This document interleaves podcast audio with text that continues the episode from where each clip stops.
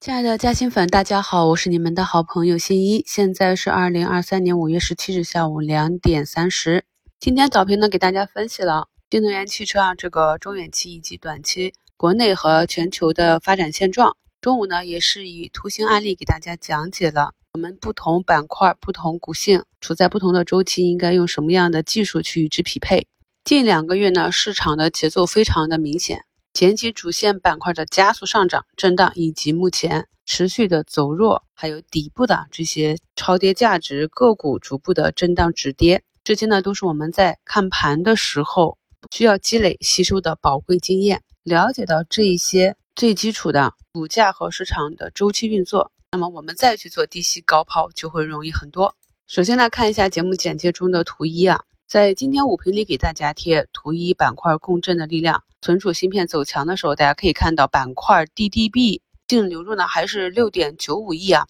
在整个板块是一个净流入冲高上涨的过程中，我在五评里啊十点四十就给大家发出来了，明确的讲了这里是一个短期的短资会进行的一个高抛兑现点啊，或者是高抛低吸，只是做短期的兑现，这个就是日内的节奏。我已经提前把中长期乃至日内档分时、短期的节奏都给大家预判出来了。我们可以看到，存储板块内的个股呢都是冲高回落，深科技、东兴股份、江波龙、兆易创新呢都是跌至水下，这是一个节奏啊。那到两点半给大家截图，大家可以看到本图图一呢，这里呢存储芯片板块走强的下方呢就是板块 BBD 啊，就成了流出一点五六个亿了。这就是我们预先预判了市场分时的走势。下午呢，高位 AI 概念板块持续走弱。我们从板块跌幅排名榜上可以看到，影视院线、出版、教育跌幅榜上呢，华润世纪、国新文化已经三个跌停了。这个上来的时候是一字板断层，这个知识点我们也是在过去的直播中讲过很多次啊。一旦跌破上方支撑的话，那么很大概率呢，股价会直接自由落体至一字板。上涨断层的这个起始点，万新传媒、中国高科、新华传媒啊，那同样都是数字经济。大家可以看到，今天呢依旧是有三十多家跌停。我们反复提示的这些高位的题材炒作的、没有业绩支撑的、图形走坏的个股啊，一天都是十个八个点的支撑啊。包括震荡仍有啊，在盘中资金去不断尝试低吸恐慌盘的，像剑桥、昆仑万维这种。板块内的龙头个股，我们仔细的去看它近期的走势，也都是啊一波比一波低，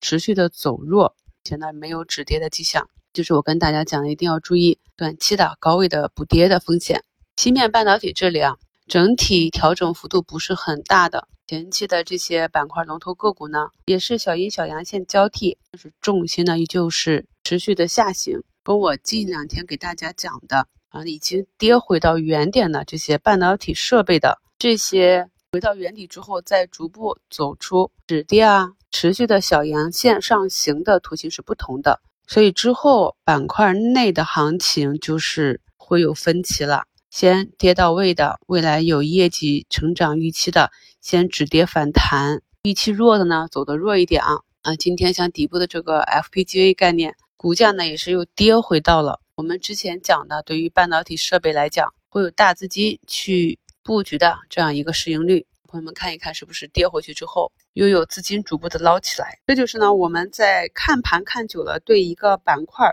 和板块内的一些容易被大资金关注的个股，它下跌到什么位置，大概率的就会有资金习惯性的或者有纪律的。去按计划逐步的回补仓位，集体的回补呢，也就形成了一个止跌。时间上呢，也跟我们在四月初一周展望里预判的时间周期差不多。这些呢，预期拐点在三四季度的，经过上一波炒作回落之后，月中呢又有资金去进行尝试。在整个行业的业绩没有被企业每个季度的财报证实之前，他们的股价呢，大概率就是以这样宽幅波浪震荡的形式去运作。这也是我在三月。对大家去挖掘底部的半导体设备这些底部机会的时候，反复跟大家讲的，不要怕卖飞，因为在整个行业周期未到、业绩无法兑现之前啊，股价呢大概率就是呈一个宽幅的震荡，所以想要获得收益，就是把握好这个波段行情即可。当股价啊跌至的区间震荡下轨有止跌迹象的时候啊，就可以布局起来。当股价反弹至上轨附近。然后有股价走弱迹象的时候再做一个兑现，大的速度就是这样。今天呢，两市的成交量是缩到一个极致。大家在听过去的课程中，记得我讲的风险和机会跟量能挂钩是一个什么样的关系吗？市场这样的缩量呢，代表是买也买不动，跌也跌不动了，那就又要到一个边盘点了。所以五评里呢，我就跟大家讲了，市场拐点临近。那既然我们是看好二零二三年在疫情三年之后啊，这样一个经济复苏的行情，尽管呢前两个月的数据不是很好，但是我们在这样一个预期的前提下啊，上方呢也是会呵护我们的市场，也是希望市场这样走出来。所以呢，我们还是大概率看向上。你研究的、关注的这些好的企业，它的估值呢已经到了历史底部区域，慢慢的止跌企稳，行业企业未来都有一个成长预期的。我们从指数上来看啊，近期的这个下踩也是走出了一个很好的二买的位置，所以现阶段呢还是看机会大于风险，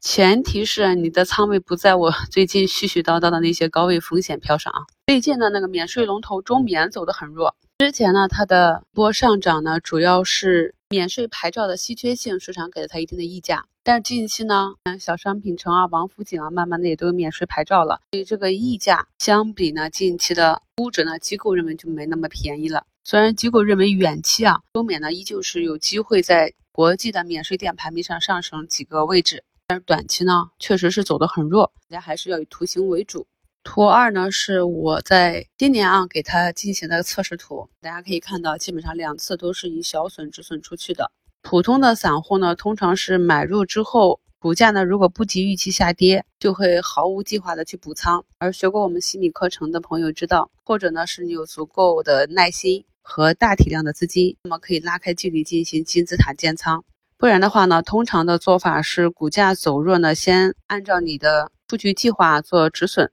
至少是一个减仓，这样呢才能够让我们在整个操盘中掌握更多的主动性。今天的这个充电桩、智能电表、虚拟电厂这里，像万盛智能、佳南智能，下午呢都是打起来了，走了个两板和三板的连板。我们每次在发现市场异动的时候，通常都是在板块和个股出现量价齐升的时候。那提示异动的时候呢，也反复强调介入点。所以朋友们对照图形回听节目看一看，不管是龙头还是后排走出趋势的个股啊，是不是都是这样？走出买卖点的，所以在布局的时候千万不能太着急，财不入急门嘛。我们看懂了逻辑，看懂了图形之后，才能够收获属于你的回报。这就是认知决定收益。今天这个新奇眼药在昨天走出五个多点的阳线之后呢，今天又是一个冲高，突破了上方的这个震荡区间。我给大家置顶了啊我去年中报的时候给大家做的眼科分析，虽然说呢这里面用到的数据是去年中报的数据。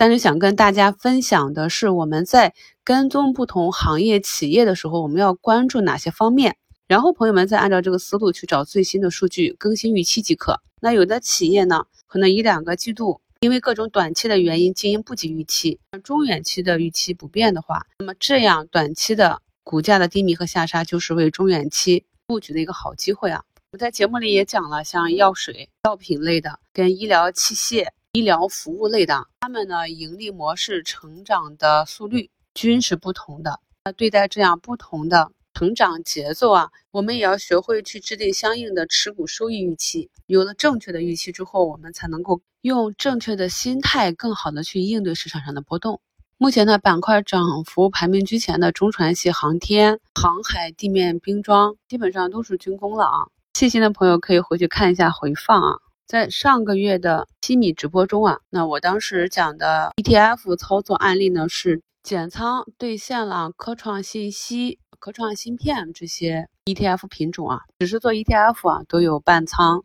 百分之二十多个点的收益。那么当时呢正在重新布局的就是一成仓的军工啊，有些朋友呢入市很多年甚至十几年，但仍然是找不到可以稳定获利的心法，往往是一波好的行情来了。就跟随市场吃一波肉，但是当市场周期转环的时候，哎，凭着运气赚回来的钱又凭着实力给亏回去了。所以呢，我们多花点时间去观察、复盘、总结市场的规律，能够发现，在每年度的同一时期那一两个月份里面，市场上的资金呢，通常都会由于某种特定的原因去选择啊炒作哪一个板块。那么在这个时期来临之前，我们就可以去看一看。把这些已经跌到位的板块板块内啊比较活跃的优质的个股关注起来了。周一大涨的锂矿是调整了两天，这个预期性我们在近期的早评里也是天天都在讲。医药啊、医美这里啊，今天也是持续的回踩，筑底的过程大都是阵痛期。